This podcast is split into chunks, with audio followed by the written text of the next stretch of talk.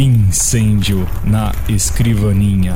Podcast sobre a incrível vida de quem escreve, com Ana Rush. Olá, olá, olá! Segundo episódio de Incêndio na Escrivaninha. Obrigada por estar aqui comigo. Bom, é final de tarde em São Paulo. Meu cachorro está dormindo no sofá. Na mesa aqui, umas 7 mil canetas coloridas, folha de papel, uma xícara de café e o um microfone aqui para fazer essa gravação para você. O assunto de hoje é como lidar com a alta exigência, perfeccionismo e insegurança quando a gente escreve.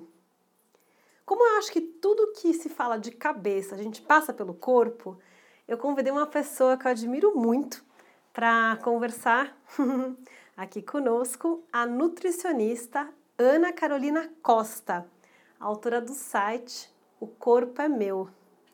Eu escolhi esse tema pois é bem frequente nos incêndios que acometem as escrivaninhas que a gente passe por dúvidas e inseguranças, né? E aí eu achei legal a gente fazer uma reflexão sobre tudo e ainda mais com a Carol. Antes de começar, eu queria mandar um abraço encharcado de tinta, aquele abraço gosmento, quando a caneta Bic estoura assim no bolso da calça jeans, para o Bruno Anselmo Mantagrano. O Bruno está terminando um trabalho, Hercúleo. Aliás, um segundo trabalho Hercúleo, porque ele publicou junto com Enéas Tavares um livro que é, eu acho que é referência para quem pesquisa a literatura brasileira, que se chama O Fantástico Brasileiro, o insólito literário do romantismo ao fantasismo. Tá pela editora Arte Letra. Bruno, querida, espero que o episódio te dê algum alento nesta reta final. Também queria mandar um abraço cheio de tinta aí para Débora Rap, que eu estou torcendo muito para você ajustar a sua cadeira, já que você ouviu o episódio número 1, um, que a gente conversou um pouco sobre casa dos escritores, e que você siga escrevendo aí altas paradas de muito horror para você eu mando aquele tinteiro assim, de tinta preta, é, aquele tinteiro bem bonito, assim, de filme, até, até pode ter uma pena assim jogada em algum lugar. Você que está me ouvindo pode, pode ler a Débora em Felim Propano. É, convido você para dar uma espiada em Carregue Meu Cadáver. Homenageando aí os podcasts que eu escuto, né? No primeiro episódio eu falei do curta ficção Mulheril e Vira Casacas. Hoje eu queria mandar um abraço para o programa do Cacate, que também é transmitido aqui pela Rádio Sens. E também mandar um abraço para o pessoal do Rei Grifo, que esses tempos falou de Duna. Duna é um clássico da ficção científica. Eu releio esse livro de tempos em tempos, é um dos meus prediletos. Está publicado no Brasil pela editora Aleph. Também queria declarar que o, o Duna do Jodorowsky, o filme, é, tá no meu top 5. eu não assisto muito filme, mas esse eu acho sensacional. E metade eu, eu, eu choro porque o cara viaja o tempo inteiro, né? O Jodorowsky é maluco, maravilhosamente maluco. E na outra metade eu dou risada, porque ele é muito engraçado. Vamos falar sobre alta exigência? Essa entrevista que eu gravei com a Carol nós fizemos em maio e nós gravamos a conversa num lugar muito inspirador, no meio da Biblioteca Central de Nova York. A biblioteca ela fica num prédio muito imponente, na Quinta Avenida, e é guardado por dois leões. Esses leões, eles têm nome. eles se chamam Patience e Fortitude, que é tipo paciência e fortaleza. E são nomes bem adequados aí para a gente ter bastante resiliência para escrever. Além dessa unidade, a, o sistema de bibliotecas de Nova York tem outras 92 com uma programação gratuita muito boa. Já tive a oportunidade de participar de leitura que ocorreu em uma unidade em Staten Island e ali no Lower East Side eh, eu fiz a curadoria em conjunto com a poeta argentina Mercedes Roffé de um ciclo de debates que se chama Talking Poetics, em que a gente convida, convidou escritores e artistas para falar um pouco de suas trajetórias. Vamos lá? Eu estou meio esganiçada durante a entrevista. Tenham paciência com esta pobre aprendiz podcasteira. E, gente, escuta a Carol, porque ela é demais. Estamos no coração da Biblioteca Central de Nova York, na Rotunda, cheio, enfim, de livros ao nosso redor, de pessoas que adoram ler. Então eu imagino que seja um lugar bem inspirador para conversar com a Carol a respeito de questões que lidam com texto e corpo. É, nós estivemos hoje numa exposição no FIT, que é o Museu da Moda, aqui de Nova York, e a gente visitou juntas uma exposição que se chama Body, ou seja, corpo, que fala sobre moda e físico. Então, Carol, obrigada por participar aqui do podcast. Eu queria que você comentasse um pouco da exposição, contasse quem que você é. Obrigada a você, Ana, por esse convite super excepcional e, e espontâneo. Gostei muito. É, bom, meu nome é Ana Carolina, né? Comumente as pessoas me chamam de Carol. Meu nome é Ana Carolina Costa. Eu sou nutricionista, trabalho já há mais ou menos 10 anos uh, com transtorno alimentar, transtornos de imagem corporal e, e, questões relacionadas à dificuldade que as pessoas têm uh, hoje em dia em ter uma relação pacífica consigo mesma, né, com, com elas próprias, com a comida e com o corpo. É, e eu achei essa exposição lá no, no, Museu da Moda, né, no FIT, muito sensacional, porque duas coisas ficaram bastante evidentes para mim. A primeira é a coisa do, do padrão cíclico, né, de, de corpo, por exemplo, de moda, como as coisas acabam sendo cíclicas. É, os padrões eles vêm e vão, não são padrões únicos e exclusivos de uma determinada época. As coisas vão sendo recicladas. Uh, e quando a gente não tem essa noção histórica do todo, a gente acaba achando que aquele momento que a gente está vivendo é um momento é, único e exclusivo, né, pertinente ao nosso momento histórico atual e a gente consegue perceber uh, de forma bastante evidente nesse tipo de exposição o quanto isso não é verdadeiro. E mostrou muito bem também a exposição o quanto que, na verdade, padrões de corpos, né, especialmente para mulheres, mas a gente vê que isso hoje também atinge a população masculina, padrões de corpos e vestimentas uh, sempre existiram. Né? Não é uma coisa realmente atual, né? A, o aprisionamento dentro de um determinado tipo de padrão, ele, ele sempre existiu.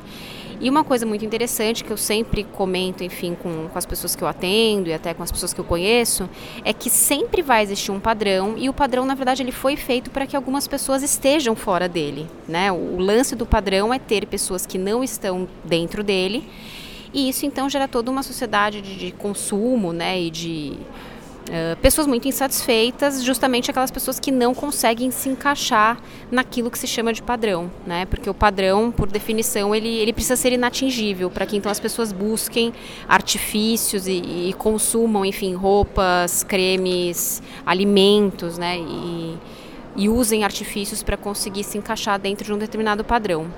Então, pena que é uma exposição curta, né? Ela termina já esse final de semana agora do dia 6 de maio, me parece que termina a exposição, mas vale muito a pena. Foi muito, foi muito bacana. Pegando esse gancho, eu queria falar, enfim, nosso assunto é texto. Eu, a gente está falando aqui para as pessoas que gostam de literatura, que gostam de escrever e de ler. E pensando um pouco em padrão, é, as pessoas são diferentes umas das outras, é, cada pessoa tem uma bagagem, diferente uma da outra. E na exposição a gente viu muito como a diversidade de corpos, de aparência, de origem e de histórias, elas são apagadas quando a gente veste, por exemplo, um corpo com a mesma roupa. Fazendo uma analogia à literatura, quando a gente escreve ou quando a gente lê, a gente procura também uma certa uniformidade, né? Que isso até é muito, enfim, exacerbada pelo mercado editorial. Então você espera que um livro ele tenha uma certa capa, ele tenha uma certa espessura, ele seja um romance. E qualquer coisa fora disso é uma narrativa de gênero ou é poesia. Enfim, parece que as coisas que têm nome são as coisas que fogem do padrão. Então, a ficção científica, a fantasia, a poesia. Porque a literatura, vamos dizer, padrão, é o que a gente chama de literatura contemporânea, ou seja, ela não tem é, um nome específico. O que eu noto quando eu dou aula, enfim, de criação literária, é que as pessoas elas procuram muito ser esse livro padrão de literatura contemporânea, ou seja, algo que não tem nome, muito bem, porque não pertence a nenhum gênero literário, em vez de reparar nas próprias vivências, é, nas próprias experiências, na parte criativa que elas poderiam contribuir com o mundo, ou seja, de afirmar a sua diversidade, né? Então eu vejo que muitos dos bloqueios, ou enfim, muitos das das, das, tentativas de se encaixar nesse padrão que eu vejo em escritor, tem esse paralelo aí com o mundo do corpo. E aí queria que você comentasse um pouquinho sobre esse assunto, né? O que, que eu faço com a minha bagagem, o que eu faço com o meu corpo, com a minha história, com as minhas vivências, né? Ótimo, Ana. É, eu acho que esse é um tema bastante amplo né, e bastante polêmico, a gente poderia falar horas sobre isso. É, mas tem alguma explicação da neurociência que eu gosto bastante, que eles chamam de viés da negatividade, né, o viés negativo que nós, durante a nossa, enfim, evolução como seres humanos, é, a gente acabou constituindo no nosso sistema nervoso justamente isso que se chama de viés negativo, que é a nossa tendência de sempre perceber ou de sempre trazer o nosso foco atencional para aquilo que nos falta, né? Para aquilo que não está bom, para aquilo que potencialmente pode ser um perigo ou para aquilo que potencialmente a gente precisa melhorar. Porque antigamente, né, e eu digo isso muito antigamente, é, isso tinha uma função biológica, né? Se eu estava andando numa floresta, uh, eu não podia ficar perdendo muito tempo olhando para flores muito bonitas e para a luz do sol, porque atrás de uma das árvores, por exemplo, poderia ter um leão e esse leão poderia saltar em cima de mim e me comer, né? Então eu tinha que estar sempre atento ao meu redor às possíveis ameaças. Mas isso funcionava porque as ameaças elas eram poucas, né? Então tudo bem, a maior parte do momento o meu viés de negatividade não encontrava é, ameaças reais com as quais se preocupar e com as quais lidar. Uh, hoje em dia, esse viés de negatividade, que é algo que, enfim, é natural nosso, né? O nosso cérebro, o nosso sistema nervoso, ele foi constituído de tal forma a manter esse tipo de viés. Isso hoje nos traz muito sofrimento, porque a gente sempre fica olhando para aquilo que nos falta e que muitas vezes não falta, né? Imaginariamente falta. A gente começa a criar também ideais de perfeição uh, ideais, enfim, de, de, de, padrões mesmo de como nós precisamos ser, de como nós precisamos nos comportar, que corpo a gente precisa ter, que tipo de coisa a gente tem que escrever para que as pessoas aceitem e leiam. E eu acho que então a gente fica, o nosso viés de negatividade ele fica muito ativado, né? E a gente acaba sofrendo muito, porque a gente esquece de olhar para as pequenas coisas que a gente já faz bem, para os nossos potenciais, como você mesmo falou, né? Para aquilo que a gente tem de rico e único dentro da gente, né? Então acho que uma coisa que nos ajuda muito a lidar com, com essa autoexigência, com essa autocobrança que a gente tem em diversas áreas da nossa vida, é o que a gente poderia chamar hoje em dia de autocompaixão, né? Que é uma habilidade de uh, você essencialmente detectar o seu sofrimento. Então, primeiro você tem que tomar consciência de que essa busca por um padrão, essa busca por um ideal te faz sofrer. Acho que esse já é um primeiro passo, porque muitas pessoas estão ativamente sofrendo com isso e nem se dão conta. Então, acho que a primeira conta é a, primeira coisa é você se dar conta de que isso te faz sofrer e de quanto isso te aprisiona uh, entender aquilo como um sofrimento e tentar, mediante a esse sofrimento, você conseguir tentar exercitar a autogentileza você conseguir ser gentil com você mesmo, né? Uh, de entender que você é uma pessoa, você é um ser humano falível, como todos nós somos. Nós somos seres humanos imperfeitos, né? E a graça da vida é a gente, inclusive, abraçar essa nossa imperfeição, né? E entender que isso faz parte do, do, do ser humano, né? De todos nós. E a gente conseguir ser mais gentil com a gente mesmo, se cobrar um pouco menos, ter noção das nossas próprias falhas, imperfeições e e, respeitar aquilo que nós já temos de positivo, né? Sem ficar muitas vezes uh, buscando tanto aquilo que falta, mas tentando ser grato, tentando valorizar aquilo que nós já temos de riqueza e de potencial. Então acho que essa é uma coisa que para os diversos sofrimentos da vida, né? Acho que a autocompaixão, a, a, exercitar essa habilidade que todos nós temos e podemos exercitar é uma coisa que ajuda muito. E falando um pouco nisso, dando aí alguns nomes, é, algo que eu observo muito também, que traz muito sofrimento para quem escreve, é um hábito que eu tenho muito de escrever e reescrever compulsivamente, né? Então você nunca acha que teu texto tá bom o suficiente, você nunca acha que você é boa o suficiente. E infelizmente eu reparo que isso também passa por gênero, né? Eu tenho a impressão que as mulheres, enfim, têm um pouco mais esse complexo de não ser boa o suficiente, um pouco mais do que os homens, né? Então eu queria que você comentasse um pouco a respeito do perfeccionismo. Eu demorei muito para me reconhecer nesse rótulo de perfeccionista, mas eu entendo que assim as palavras elas são boas porque elas também apontam coisas que a gente às vezes não conseguia enxergar antes, né? Então se você podia comentar, né? Como é que eu faço para ser boa o suficiente, pelo menos para aquela situação? Enfim, como é que isso funciona? Eu acho que essa palavra perfeccionismo, né, perfeccionista, é uma palavra realmente muito forte e que no nosso idealismo, né, na nossa mentalidade, quando a gente imagina alguém perfeccionista, a gente imagina sempre alguém que está muito no extremo, né, e por isso que muitas vezes as pessoas têm dificuldade de se encaixar nesse rótulo, nesse perfil do perfeccionismo porque a gente sempre acha que é algo muito além do que aquilo que a gente já é. Então a gente fala, não, não sou perfeccionista. Mas a gente tem um grau de autoexigência, né? Eu acho que a palavra autoexigência é uma coisa com a qual é uma palavra com a qual eu me identifico mais. É justamente isso, nós estamos sempre exigindo mais de nós mesmos, né? Porque tem também essa cultura da gente ser cada vez melhor, da gente se aperfeiçoar cada vez mais, de ser, enfim, uma pessoa, um cidadão, um profissional sempre melhor. E claro que isso dentro de, de, um espectro do saudável, isso pode ser muito positivo, né? Porque faz com que as pessoas tomem mais autoconsciência uh, daquilo que elas precisam melhorar e, e possam ir atrás de recursos e, e instrumentos para de fato melhorarem naquilo que elas buscam. Mas aí chega um momento que, como tudo na vida, a gente pode acabar perdendo a mão, né? E aí a gente vai para um extremo e que a gente também nem se reconhece mais, né? A gente acaba não se reconhecendo como, como extremista, como perfeccionista ou como autoexigente, mas uh, de fato a gente é. Uh, eu acho que a primeira coisa, né, Ana, para tudo assim na vida, para todos esses rótulos que a gente acaba se dando, a primeira coisa é a gente identificar o que está acontecendo com a gente, né? Se identificar nessa posição de ser uma pessoa que se exige demais em diversos âmbitos e reconhecer como que aquilo pode estar te ajudando ou te fazendo mal. Né? Fazer uma lista mesmo de como isso está me ajudando e como isso está me fazendo mal, potencialmente mal. Se você tiver na sua lista mais pontos, né, agregadores, mais pontos positivos do que negativos, então muito bem, talvez o seu grau de perfeccionismo talvez nesse momento esteja mais te ajudando do que te atrapalhando.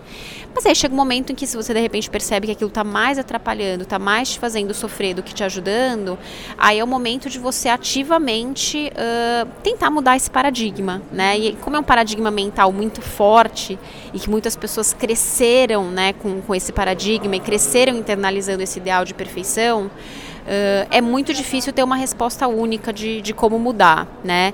Eu acho que a questão da autocompaixão, ela está muito em alto hoje em dia, né? Trabalhar essa habilidade de nós podemos ser mais gentis conosco mesmos, né? Nos cobrarmos um pouco menos, que não é seleniente, é diferente de seleniente, né? Porque quando eu falo de autocompaixão, as pessoas falam, ah, mas aí então como se eu não desse mais a mínima para nada, né? Tá sempre tudo bem. E aí eu costumo dizer que não é assim, porque quando autocompaixão é uma habilidade de você se cuidar da melhor maneira possível. Então, pensando que você tem um filho, por exemplo, uma criança, né, e você quer cuidar dela da melhor maneira possível. Por querer cuidar dela da melhor maneira possível, você não vai deixar, por exemplo, ela ficar sentada a tarde inteira vendo TV e comendo o que ela quiser sem fazer lição de casa. Você não vai ser leniente com ela. Então, cuidar de si mesmo é o oposto de ser leniente. Então, como autocompaixão é essa habilidade de você ser mais gentil com você, mas querendo o melhor para você, querendo se cuidar, é, não, não tem a ver a gente pensar que esse autocuidado, que essa autocompaixão tem a ver com leniência, porque é justamente o oposto do autocuidado, né? Então, acho que para a questão do perfeccionismo e da autoexigência, é você sempre ter em mente uh, qual é a melhor maneira de eu cuidar de mim mesmo, né? E, e, e pesar realmente os prós e contras. Será que isso está mais me ajudando do que me fazendo mal?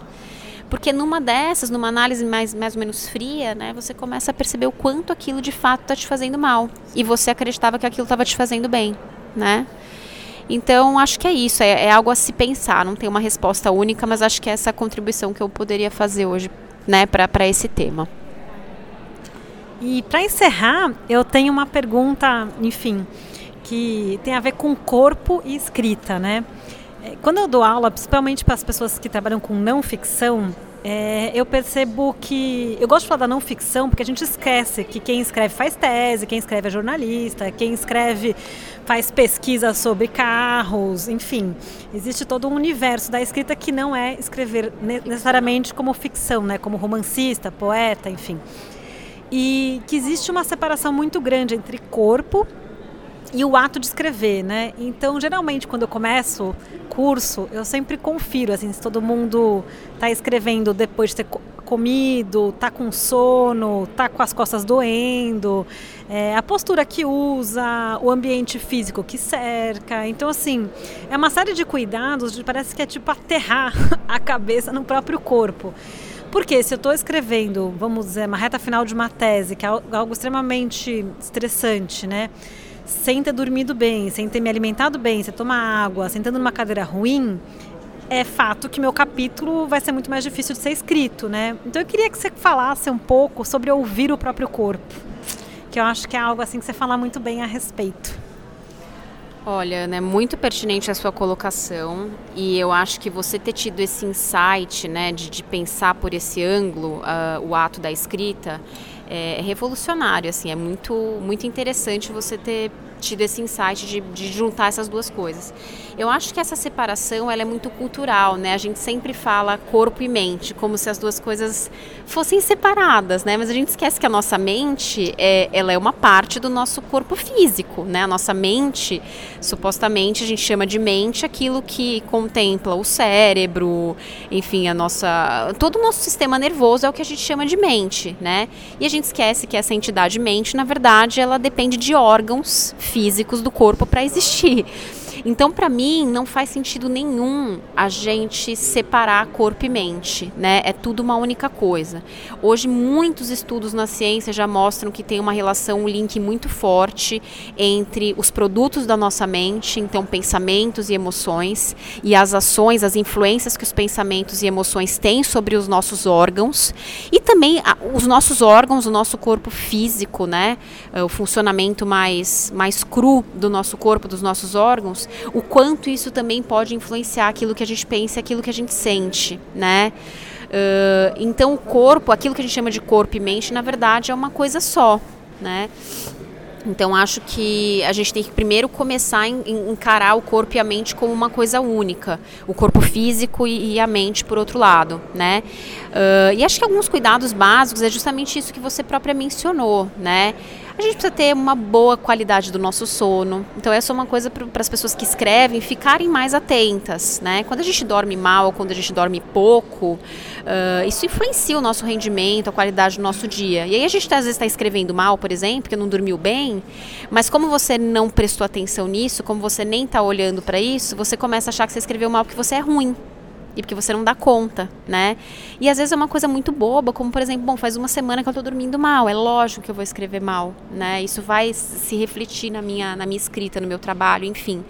Então acho que a questão do sono, né, começar a olhar melhor para isso, para como nós estamos dormindo, o quanto nós estamos dormindo. Aí, óbvio, vou puxar a sardinha para o meu lado também, né? A questão da alimentação, o que, que a gente está comendo, a gente está comendo dentro de um equilíbrio, né? Ou eu estou comendo mal, estou comendo pouco, né? Hoje em dia as pessoas fazendo dietas loucamente, especialmente dietas em que você tira carboidrato, você tira pão, você tira massa. E a gente sabe que o carboidrato, a glicose, é o principal combustível energético do nosso cérebro. Então, como meu cérebro vai funcionar bem se eu estou fazendo, por exemplo, um jejum intermitente, né? Então, até nisso, as pessoas que escrevem, elas têm que ficar atentas, né? Como elas estão estão cuidando do corpo físico, porque o nosso corpo físico ele interfere para o bem ou para o mal no nosso corpo mental, né, no, no trabalho da nossa mente. Então acho que ouvir os sinais do próprio corpo nada mais é do que você começar a se reconectar com aquilo que você nasceu, né? Que é, é, é o, enfim, o corpo é, é, o nosso veículo no planeta Terra, né? Sem corpo a gente não vive. Então, gostando ou não gostando do corpo, é, é por conta do corpo que nós temos que nós estamos vivos, que nós podemos existir e circular como seres humanos na Terra, né? Então, ouvir o nosso próprio corpo é cuidar do nosso bem mais precioso, do nosso veículo, né? A gente cuida tão bem dos nossos carros, mas a gente cuida muito pouco do, dos nossos corpos.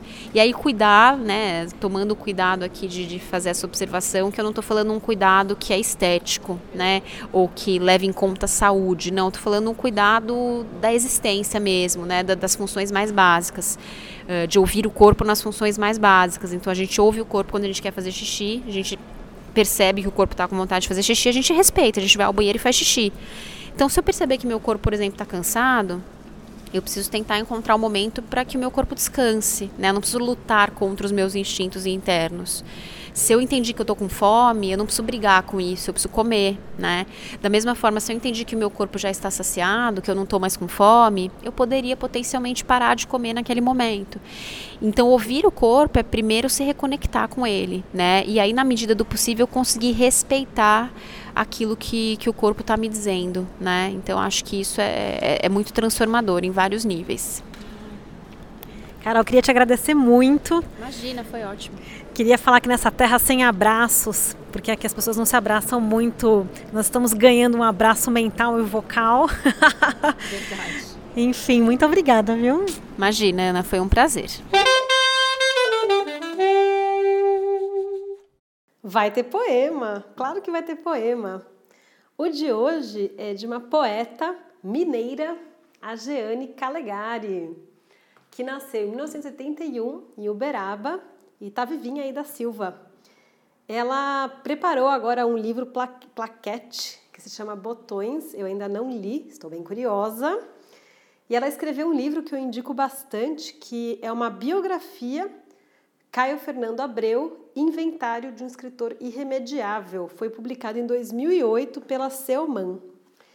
O texto que eu vou ler é, foi publicado em Miolos Frescos, é, que tá no, tá, foi pela Patuá em 2015.